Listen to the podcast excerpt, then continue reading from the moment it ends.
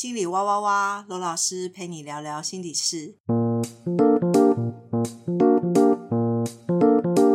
大家好，我是柔顺，今天来一起聊天的有 K 子，Hello，我是 K 子，还有一位新朋友，他叫安安。大家好，我是安安。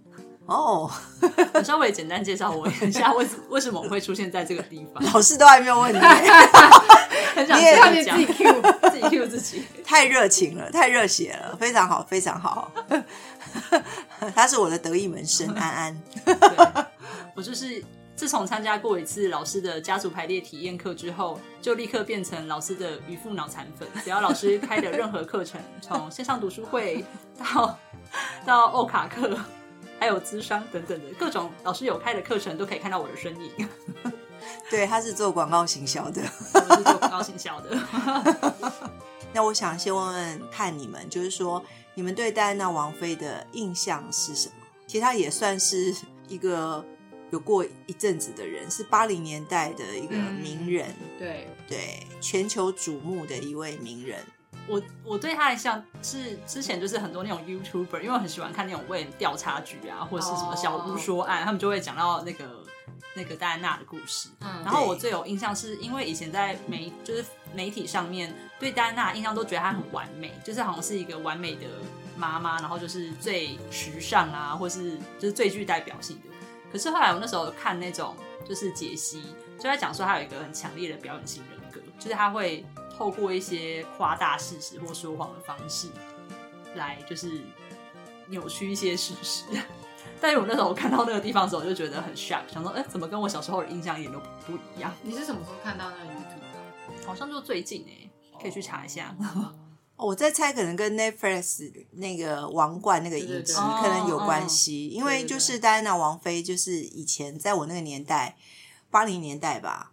就是她真的是一个完美女性的一个形象，然后再来就是呃，查尔斯王子跟戴安娜王妃，就所有我们那个时候年轻少女内心的一个投射，就是王子跟公主。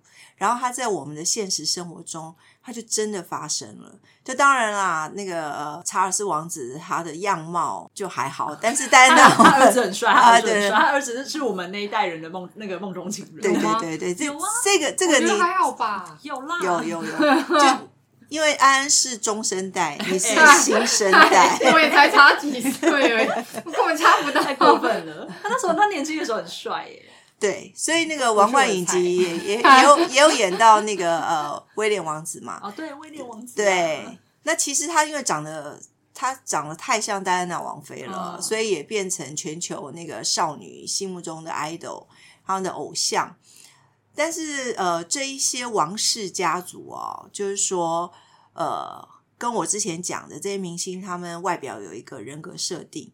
那王室家族啊，欧洲、英国的贵族，就是他们这个人格设定，还有加上一个社会阶级的意味在里面，就是他们又是所谓的贵族的这个阶级。嗯，所以他们的那种。呃，人格设定呢，又会跟一般的影剧明星稍有不同，就是他们会有一种自诩自诩他们就是贵族，然后他们有一种贵族的气息跟特质，因为他们有很多规矩吧，嗯，就是王室的规矩啊。对，就是强调传统，还是他们的家族的，就是那种教育模式。对啊，对啊，明星还是普通人的家庭，可是贵族的家庭感觉一定是完全不一样吧？对，没有错。比如说，他们就会被规定说，我查到资料啦，就被规定说不能够在大众的场合表现亲密。然后，所以戴安娜她就是她做了很多事情，不能晒恩爱这样之类，或是不能，比如说对。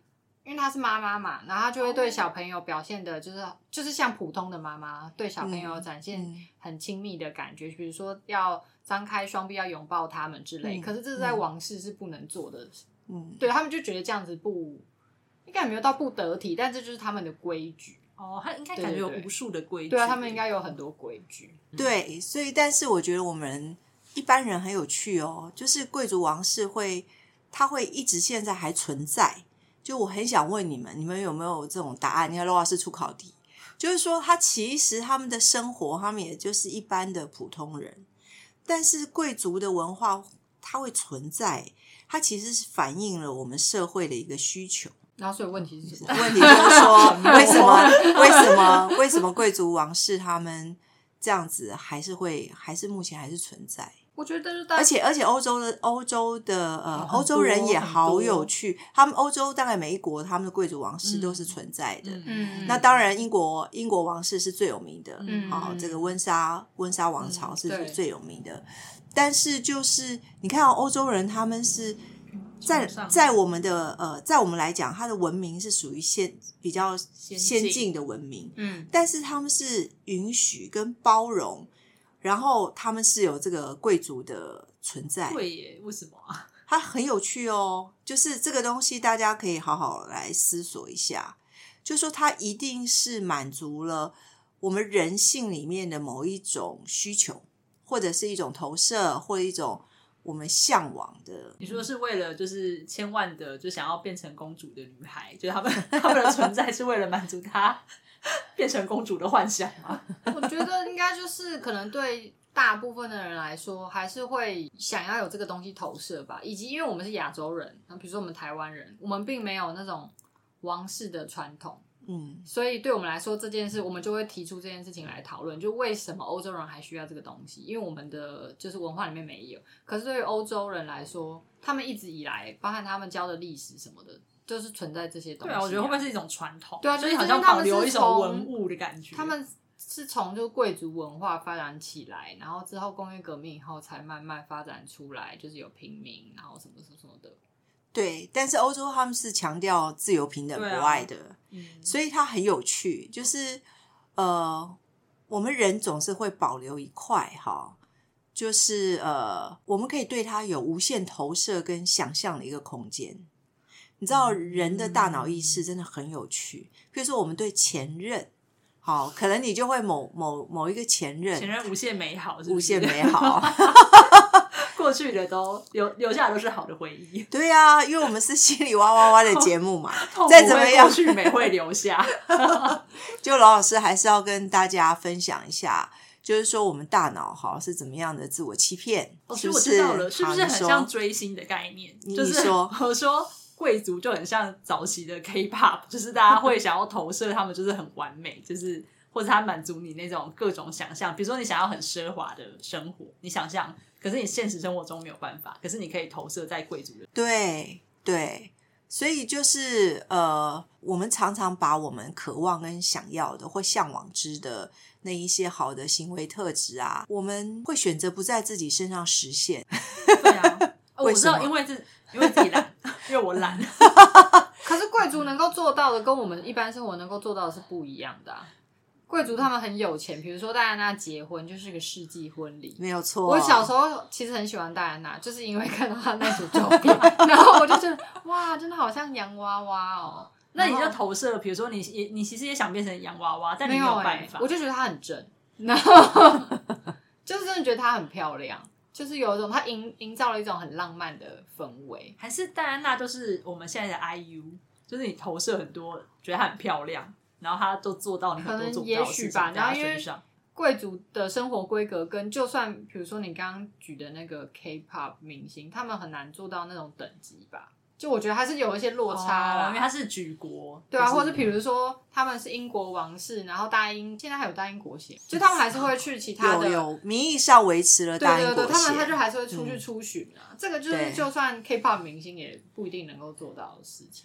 对，所以我们我们人哦，对那一种呃贵族真的是有一种某某一个区块是真的会向往。所以像刚刚 K 子他讲的，他那个其实就是公主梦啊。嗯，他说的很正，他还是有一个公主梦，就是我们就是会想象中王子公主，他就是有某一种美好的生活环境，童话洗脑。对，迪士尼真的害人不浅，真的。他们现在有朝向政治正确之路。那现在 Elsa 最红，大家想当女王，不想当公主了。没错，对，那这个很有趣哎，就是我们常常就是会把美好的东西投射在远方。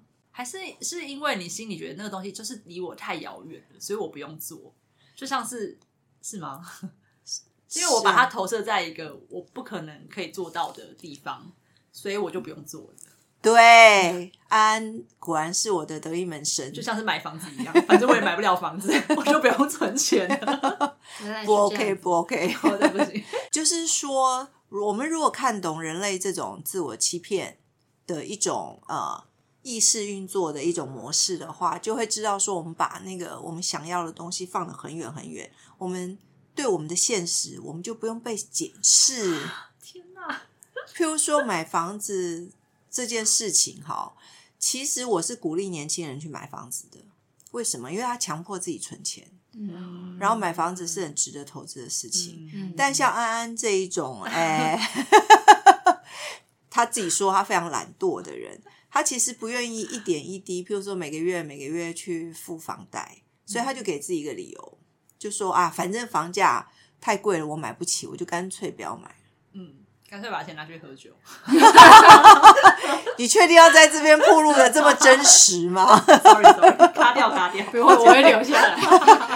罗老师说一定要留下来。这就是这今天安来很棒，就是我们在面对一种他必须一点一滴去完成的呃难度比较高的一个呃目标的时候哈，另外一种方式就是那我就去喝酒。或者我就去唱歌，然后你现在不是要去唱歌，太低调了。或者吃东西，然后最简单的就是吃东西，然后这些东西就是马上透过这个呃五官感受欲望的满足，然后就会好像自己骗自己，他会减压，嗯，但他没有办法解决真正现实中我们必须要去面对的事情。所以贵族就提供我们一个逃避的空间。就是我把我们的反正就丢给他们，想说，哎呀，反正我又不是贵族，没有办法做到这件事情，那就算喽。没有错，安懂了，他就举举举一反三。所以我觉得，呃，看那个，呃，我是真的很推荐大家去看 Netflix《王冠》那个影集，因为他真的把戴安娜王妃做了一个呃。比较如实的一种描述，嗯，比如说，戴安娜王妃其实她自己的纪录片，她也有讲，她就是有暴食症。其实戴安娜是一个呃很严重有心理疾病的人，嗯，就是说她人格扭曲。她其实有一个人格，她真的是很有爱的，长得又漂亮，嗯，所以她在从从事公益活动的时候，嗯，我们可以从纪录片去呃观察，我有我有很深的去观察。他是当下，他是真心的付出他内心的那个关怀，嗯，跟那个爱，嗯，比如说他愿意去拥抱那个得了艾滋病的孩童，这在这个英王室贵族来讲是犯了大忌，嗯，因为你万一你把病得回来怎么办？嗯，但是戴安娜王妃她当下她就觉得她应该去做这件事情，然后。我也要提，如果它是假的，就是它是很虚伪的，其实它不会引起这么多的共鸣，绝对不会因为它长得很漂亮，嗯，这件事情就会让大家好感动。所以他当下是真的，但是他回到他的婚姻关系里面，他就是面对到另他的另外一个人格，那个人格就是他真的很需要他的先生给他的爱，但他的先生就不爱他，不爱他。我我觉得这是一个好残酷的事实哦，生命形态。我好想跟很多朋友讲哦，就是说，当我们去学习或理解到各种不同的生命形态，像戴安娜王妃这样，她拥有了全世界，但是她就没有办法得到她先生的心跟爱情。你看，听了都觉得好心酸，对不对？真的，就是人生的那个选择，他到底是要全世界的？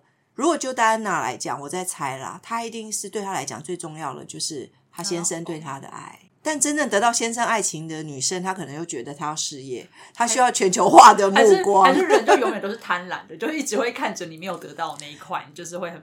可其实没有错，没有错。来，K 子先讲。没有一个是，就是有三个地方想补充，一个就是刚刚罗老师说，就是。他在比如说他去做公益活动的时候，他会去拥抱，就是比如说难民的儿童什么什么的。然后我有看到一个报道，就是说是他自己讲的了。他就是说他会做这件事情，是因为他觉得这些不管是生病的人还是什么，他们都算是世界上比较没有人关注的人，所以他希望借由他做这些事情，可以让大家在意他们。然后我忘了是他有直接说出来，还是我读那个文章的时候自己感觉到。我觉得戴安娜她应该就是投射了她自己，她就觉得他没有得到他想要的人的关爱，所以他希望那些没有得到关爱的人被关爱。对对对对对对。然后另一个就是说，他的原生家庭，就是戴安娜，她的她的妈妈好像就是呃，因为她呃，戴安娜她也是贵族嘛，只是不是像王室的那种贵族，反正他们家就重男轻女啦。嗯，对。然后所以她妈妈一直生都是生出来女生，所以她其他们其实女生在他们家族也没有很受到重视。嗯。然后在他们家。又很多规矩，所以他妈妈最后受不了，然后他就是也是跟情夫跑走了，也是离婚嘛。我知道他他也是父母离婚。对对对。然后另一个，刚最后一个我讲之前，你你讲什么？啊，我知道，我是要讲卡蜜拉啦。因为卡，因为刚刚我老师说，就是还是是你说，就是你说，也许另一个就是卡蜜拉，她想要得到别的东西，因为她有了查尔斯的爱。然后，但他可能他可能想要被大家喜欢啊，他可能想要像那个赖娜一样闪耀啊。因为我我读到，当然就是因为媒体对于卡蜜拉的报道，大部分都是说她是小三，很负面啊。对，可是我后来在读这些的时候，其实我都会觉得，其实对卡米拉蛮不公平的，因为他是作为一个小三被认识，可是他其实在他的专业领域，他也有做了很多事情。我记得他是一个研究，他是一个学者，他研究了什么？我忘了什么，反正是跟妇女有关系。可是我也觉得这个就是也是大家的投射。对啊，就是比如说，因为我可能大部分女生可能都很常被外遇，或是你知道男友劈腿，所以你就要投射你的恨在，你需要投射你的恨在某一个人身上。我觉得卡蜜拉刚好就是那个全球公敌，然后所以我就觉得以前的媒体，或者是说到现在媒体，其实都一直都对于戴安娜太过偏袒，就这样。所以我刚刚提嘛，就是说呃。在那个影集里面，《王冠》影集把那个呃戴安娜王妃有一个比较如实的一个描述，譬如说她年轻少女的时候，其实她就是一个天不怕地不怕的一个女性，嗯，像男男男孩子的个性，对，然后但是她的情绪多变。嗯嗯，所以他进到王室的时候，他有那个适应不良的问题。嗯，因为他非常非常年轻嘛，他二十岁就嫁给查尔斯王子，对，等于就自己还是个孩子。就我们现在就会知道，二十岁就跟一个孩子一样。嗯，那他进去的时候，其实他抱着一个很大很大的憧憬，就是说那个查尔斯王子会爱他。他其实也是抱着公公主梦进去的，但后来发现完全不是，就是这个呃。这个王室他们的贵族生活是非常朴实的，因为伊丽莎白女王就是强调对。很朴实、很低调、很务实，然后甚至非常古板。对，那所以戴安娜王妃在那个里面，其实她是非常痛苦的，嗯，好像被关在那个笼牢里的一个小鸟，嗯，然后但是外面她后来又大受欢迎，嗯，所以我说她心，她其实心里面有心理疾病，是这个。就是他一定常常面对到很多人格扭曲的状态。嗯，就为什么大家都爱我，就你不爱我？对，这是第一个。是他在外面太受欢迎，然后一回家又要他要去消化那些压力，就他要他回到家面对一个人的时候。他要面对很多很多的焦虑跟压力，嗯，所以刚刚就讲了，他有暴食症，嗯，然后后来他还有所谓的忧郁症，嗯，然后后来包括他跟查尔斯王子之后，还有很多很多段的恋情，嗯，这些都是很明显，就是他内心有一个很不安全，很不安全，然后有一个黑洞，然后都想透过亲密关系，嗯，或是爱情的关系，然后来平衡他自己内在那个不安全感，嗯，或者是匮乏感。我想讲到这个，应该很多女生也都有，对啊，很很多有经验。就是当你分手失恋的时候，你会很想赶快再找到下一任，但这个时候你很盲目的找到下一任的时候，通常结果都不会太好啦。因为我们就在想，安安为什么笑了？中箭。因为我们心理状态不好的时候，其实按照吸引力法则，我们吸引来的就是跟我们一样，心那个状态不是很健康的那种对象。真的？怎样？安安，你要讲一下吗？我们在这边做一下小小个案，好了。因为问卷调查，很多很多人都很想听到 podcast 里面罗老师来做个案。有，我有感觉到，就是。比如说，你刚经历一个不太好的恋情，你在滑听的的时候，你滑到人都特会特别奇怪，不知道为什么。特别奇怪是指就是频率不太对。对对对对对，就你也滑不到什么好对象啊。我自己比较有感觉，是我好像有一段恋情，就是纠缠很久，嗯，然后我就是中间，我虽然就是那一段没有分手了，可是我们中间还有一些纠缠，可是我同时还有跟其他人交往。然后你的交往是交流还是交往？交往，哦没有，就是说我我我跟我跟前任其实有一些还有一些联络，对，哦但那我其实心里面还是喜欢他，可是哦我后来又跟很多其他人交往，嗯嗯，我就发现其他交往的对象的恋情都不会很顺利，就是都会很快就结束啊，或是嗯中间会发现那个人跟你想象的落差很大等等。我后来是内心真心的觉得我要跟我就是那一任断干净，然后什么东西删干，让内心放下之后，我后来再遇到的人就真的好很多，就好很多。对啊，就真的才像是一个真的进入到另外一个关系里面，不然就其他都好像只是一个你知道过场。过场，对对对，很像那种跑龙套的那样。那那跟所以安安跟戴安娜王妃真的非常的同理。但那是但那是巨蟹座，我不是巨蟹座，是金牛座，这是好险。然后我我还想再回过头来讲那个戴安娜王妃跟这查尔斯王子他们之间的这个亲密关系，嗯就是说，其实呃，后来查尔斯王子他其实是一直追求那个卡米拉卡米拉，嗯，这真的太有趣了。其实、其实整个过程都知道随说，其实都是查尔斯王子放不掉卡米拉，然后就会知道说，那卡米拉这样的特质到底它的吸引力在哪里？所以很有趣。就是我觉得亲密关系也给我们一个新的洞见，就是我们会认为年轻啊、漂亮啊就有占绝对的优势，可是并不是所有的男生都是这样。甚至我们讲王子，他不喜欢公主，嗯，喜欢 他喜欢。喜欢阿姨，我觉得他也没有到很那个，说只是因为那个戴安娜太被延像，上，会被延上。只是戴安娜相较戴安娜，对啊对啊相较戴安啊。就是卡米拉是应该是个学者，所以他在跟那个呃查尔斯王子他们有很多话，年龄相近，嗯。而且他比查尔斯王子还大一岁，对，所以其实查尔斯王子他就是很希望被照顾，然后还有就是他觉得可以谈得上话的人，嗯然后就是在影集里面看到卡梅拉年轻就是一个。呃，很风趣的，对啊对啊很很乐观、很嗯风趣的一个女性。嗯当然，她的外形没有没有戴安娜好，嗯所以其实就是也很想跟大家提，就是说，也许你你在交往的时候，别人会对你的外貌或外表第一印象所吸引，但是亲密关系它要能够深入，或者它要长久，还是在人格特质，嗯还是在你内心的一个学养。嗯，如果你都只能讲到哦很好吃，然后或者是不好玩，其实久了之后，这个以色示人，色会衰。就是说，很多男生、很多美女就会觉得，为什么男朋友后来会变心？就其实是自己，如果只有花瓶的话，就是其实风险很很大啦。真的。嗯嗯，与其投资外债，不如也投资一点内在。我我我的看法是这样，就年轻的时候，当然我们要把自己的外表，因为你年轻嘛，你你有很好的资源，就要让自己漂漂亮亮、美美的。但是那一种呃充实你的内涵，要随着你年龄的增长，你那个比例就要开始调整。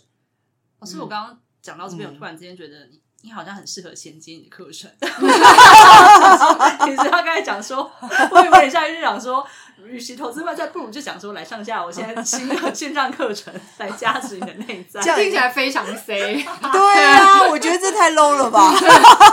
不是这样才有趣吗？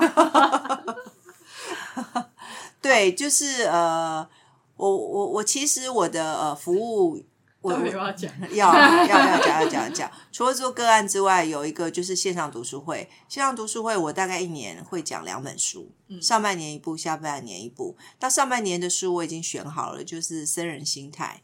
虽然僧人心态已经流行过很多年了，但是我觉得呃那对我来讲就是一个工具。那个工具就是可以让大家呃透过就是我们来交流分享这一本书，然后可以让大家就是带着觉知跟有意识的心去过生活。其他僧人不是指和尚或尼姑的意思，哎，不是吗？我以为不僧人是是那个脱口秀还是什么喜剧演员写的那一本是那个吗？他其实是有，他是有那个影集啦，但是不是喜剧跟脱口秀的演员啦。就是说，他说职场生活场其实就是道场，这个就是我常跟大家讲要修行啊，修行啊。你说公司就像一个修罗场就对了，人人生就是个修罗场，就是生活禅嘛。那我们讲禅嘛，就是说，呃，我们时时保持一个。觉知的心去解读我们生活中的那个讯息。你说你就很像一个僧侣，每天 面对生活就很像有瀑布在头上打那种感觉。你好烦啊，是吗？你你你对我们，你对修行跟僧侣有非常坚固的印象。非常肤浅的刻板印象，没有错，所以就要上老师的，就是老师是僧人啊，所以老师就要上老师的线上读书会，才有办法改变这个刻板印象。然后你你上过半，你上过一期的那个线上读书会，你你的心得回馈是？我真的觉得真的改变很多哎，因为我你看吧，刚刚他还在开玩笑，是我是说真的，因为因为老师其实一开始我去咨商，或是去就是听什么家族排列。基本上，其实你讲大概百分之六十话，我是听不懂，就我不知道你在讲什么。但是我就会想说，就是你听到了那个话，可是你不会对那个话有感觉。嗯。可是后来就上了线上读书会，虽然线上读书会的内容就是你也是每个礼拜就因为是线上嘛，就戴耳机听，你可能不会有很深刻，就是啊，天哪，我现在得到一个超大的洞见，或者不是有这种感觉。可是。他就会在生活里面，就是你慢慢就可以听得懂。就老师后来在说话，我就听得懂。然后再加上我会跟同学讨论，就是你把一些生活的案例带进去看，就会发现哦，原来是这个意思。它就融入在你的生活里面，而且它是一个非常长期的每个礼拜的陪伴。是，我觉得每个礼拜的生活沉浸在某一个比较高频的能量场里面，整个人都变得神清气爽了呢。真是太棒了！突然那个什么杰克。跟乔治没办法，我是做广告的，无时无刻都在想一些广告植入的方案。其实我是很真诚的啦，只是我讲出来的方式比较广告。所以我们就回到那个戴安娜王妃，就是说，呃，听了我们这一集哈，就是大家一定要常常觉察我们内心那个公主梦。那个公主梦其实就让我们自己的现实生活成为一个你自己决定的公主。就是说，譬如说，像我觉得我在生活中，我就是一个农夫，就是说我就是不断的按照季节栽垦，就是说我定期的开读书会，然后我的工作都是固定的，那就是一个农夫的一个心情。嗯，但你就说，我就转念嘛，农夫就是我的公主梦啊。他什么意思？就是说，设定是当农地公主，社畜要怎么变公主？社畜公主，社畜公主。是啊，因为那个公主，你你是可以去定案说，比如说公主，你你你羡慕她什么特质？她有幸福感，然后她很有爱，然后她长得很好看，嗯嗯，然后很多人爱她，然后很多人关注她，然后有一个王子爱她，那我们就在自己的生活中营造这样的。感受自己内在心里的一种感受啊！你一直笑的，不是因为我内心在想说我要怎么转化。我想说，假设我是 一个公主的话，可能有很多客户很爱我，给我很多的工作。对啊，不是钱，不是钱，但是是工作。没有错，没有错，你对啊，就是这样就可以，就是这个心情啊，就是这个心情啊。原来如此，因为公大家就设定公主，她就是很美丽，然后她也很有爱。然后他可能呃，就是很多人爱他，那你就是把你自己的生活变成那个模式或状态就可以了。会不会我这样想象了之后，我就真的会越来越多人爱我？没有错啊，哇，就是吸引力法则，没有错，没有错。但是也是要去爱别人了，就是你吸引力法则，你一直希望别人爱你，因为我是戴安娜，我要去 发散我的爱，对，给我的同事们，对。客户们。对。哦，对。学学学到了吗？凯蒂，嗯，像 K 子觉得哇，他很正，那 K 子你就在你自己的生命中去实现嘛，你可以做到很正是什么吗？啊完蛋，K 子你很正，你很正，我觉得回答的意思吗？对啊，你心里就要对正，你觉得呃那个戴安娜王妃让你感受到很正。那那个很正的那种造型，你就在你自己身自己身上实现。真的，你可以在家里面拍时尚大片啊！没有没有，我没有想要变成像他那个样子。可是，但当然就是，而且因为那是小时候的我啊。对对对对，但当然我会想要穿我觉得自己觉得好看的衣服。对对对对，因为像比如说。我妈妈就是很女性化的女生，对，然后她每次都会嫌我的衣服很丑，对，然后但我就会觉得说，就其实我坦白说我没有真的在意，但我就觉得那就是我们只是美感不一样，可是我在做的事是，我还是是以一个我希望我穿起来自己觉得好看的方向，然后去做，就如果真的要说正的话，这件事情。还是你就是穿的很好看的时候，你走在比如说会会捷运站走路的时候，觉得天哪，每天都是我的婚礼。没有这样想，但我就是之前会，就如果我某一天特别满意自己，就是穿搭，对对对对对，然后再加上那如果走路边听耳机的话，然后就觉得走路有风，就这样，不是我是时尚 model 这样。好啊，所以我就在想说，大家为什么会呃羡慕这个贵族？其实贵族他就是很富有，但我们就可以把那个富有转化成那个心灵或学养上的一个富有，嗯，而不是放在金钱上面。那其实贵族还有很多的传统，嗯，那我觉得我们就是让自己生活有纪律，嗯嗯，然后我们也建立慢慢形塑出我们属于我们自己的传统，然后那个传统是让我们看起来会变美，然后会变好，会有幸福感的那一个。公主的自己心里定义那个公主的样貌跟特质，然后我觉得这样每一个每一个人就是可以可以就是成为他自己的公主，成为他自己的王子，就会变好，现实生活中就会变好。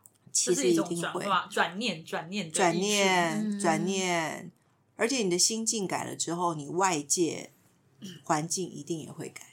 哎，老师，我突然想到，就是你投射贵族这件事情，是不是也很像？因为我相信我们现代人应该比较少投射贵族，但是我觉得我身边很多人会投射富二代，就是会觉得哦，天哪，他们好有钱，好赞，就是每天都可以就是晒名牌包，或是住很高高级的饭店等等这种，就是它是不是也是一种就跟贵投射贵族是很像的感觉？其其实是是的，然后但是那个把那个界面放在物质的那个界面里面。其实它就是它不会永恒不变，因为物质会腐败。嗯啊，所以富二代人家说富不过三代，然后很有钱的人，你真的问他的时候，他其实内心很苦闷。哦，有我之前有看过一个，就说采访富二代，就说他们就是其实生活都很痛苦，是因为一个要活在父辈的标签底下，对，然后一个是他们人生没有目标。因为他他我们需要努力的，他们都已经不需要，不需要，那就有钱了。而且他做什么努力，感觉都没有办法超越。他们其实应该会更辛苦，嗯，就因为物质他们已经不需要追求了。对啊，就没有人生目标。对对，所以所以我就说，所有都是向内。我我我其实很想跟大家分享啊，喜欢教书啊，上线上读书会啊，录 podcast，就是很想分享一个观念，就是我们人生追求的，不要追求那个外在的物质的。资源获得，或者五官感受的那种享受。嗯，其实我们就是年纪到一个阶段，我说那个比例就要开始调整。嗯，有很有很大一部分，我希望大家把你自己的努力、你的资源投入到向内看，观察你自己，面对你自己，然后丰富自己的内涵。我觉得这个才是永恒的。你就会有一个更好的关系，没有错，没有错，就会有一个爱我的白马王子。那我们今天就讲到这边，好，拜拜，我们下次见，拜拜，拜拜。